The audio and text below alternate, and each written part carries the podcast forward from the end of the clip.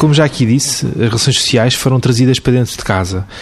Paralelamente à viatura que se conduz, a casa é também ela hoje um elemento-chave na representação social dos indivíduos e na demarcação desse espaço, do seu espaço na sociedade. Muitas vezes um espaço ficcionado, um espaço de fachada, mas a casa é efetivamente uma das bandeiras que hoje eh, são tidas para a ocupação e para a demarcação desse espaço na sociedade.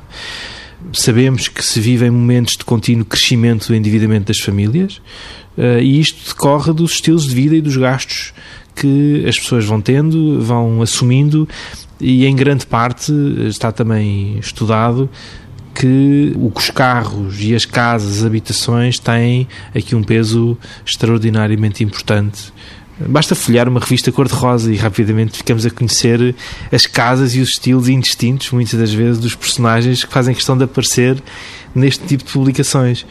Recordamos-nos ver em várias poses, nos quartos, nas salas, cada um na sua posição, mas, enfim, quanto a isso, eu deixaria para quem nos ouve eh, a curiosidade, se não viram já, para a consulta.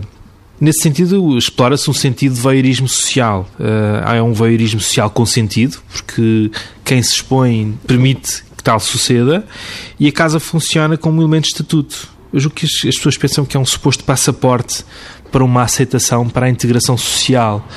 E a casa tem vindo, por essa razão, ganhar essa importância nessas representações e nessas, nesses pedidos de aceitação.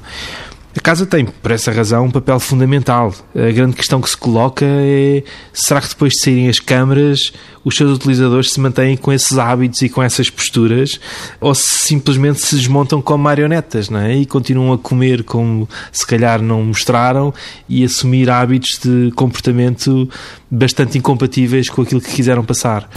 São as dúvidas que nos ficam desta nova casa social.